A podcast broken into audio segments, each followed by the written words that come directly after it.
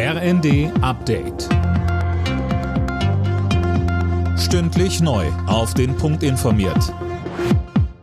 Ich bin Sönke Röhling. Das geplante Bürgergeld ist heute Thema im Bundesrat. Die Länderkammer kommt zu einer Sondersitzung zusammen, damit der Hartz-IV-Nachfolger rechtzeitig zum Jahreswechsel in Kraft treten kann. Noch ist aber unklar, ob das Gesetz rechtzeitig fertig wird.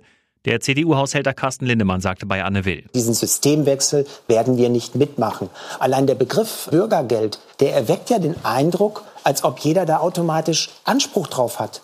Das ist ein Sozialsystem, was Menschen finanzieren und die wollen, dass man damit vernünftig umgeht und die sich nicht an die Regeln halten, die müssen dann auch das spüren. Der Vorschlag von Innenministerin Faeser, Bargeldgeschäfte über 10.000 Euro zu verbieten, ist auf ein geteiltes Echo gestoßen. Beim Immobilienkauf hat man auch in der CDU nichts dagegen. Die CSU hält dagegen die bestehenden Regeln für ausreichend. Auch die FDP sieht ein Bargeldlimit kritisch. Nach einer Explosion in einer beliebten Einkaufsstraße in Istanbul mit sechs Toten und über 80 Verletzten spricht die türkische Regierung von einem Terroranschlag.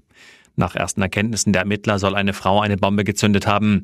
Wer dahinter steckt, ist aber noch unklar. Schon vor einigen Jahren hatte es in Istanbul blutige Anschläge gegeben, einen davon in derselben Straße. Damals hatte sich der IS dazu bekannt. Der SC Freiburg ist neuer Tabellenzweiter in der Fußball-Bundesliga. Am letzten Spieltag vor der WM schlugen die Freiburger den bisherigen zweiten Union Berlin deutlich mit 4 zu 1. Zuvor trennten sich Mainz und Frankfurt 1 zu 1. Beim Formel 1 Grand Prix von Brasilien hat Mercedes einen Doppelsieg eingefahren. Der Brite George Russell gewann vor Teamkollege Lewis Hamilton und Carlos Sainz im Ferrari. Weltmeister Max Verstappen wurde Sechster. Sebastian Vettel landete auf Rang 11, Mick Schumacher wurde 13. Alle Nachrichten auf rnd.de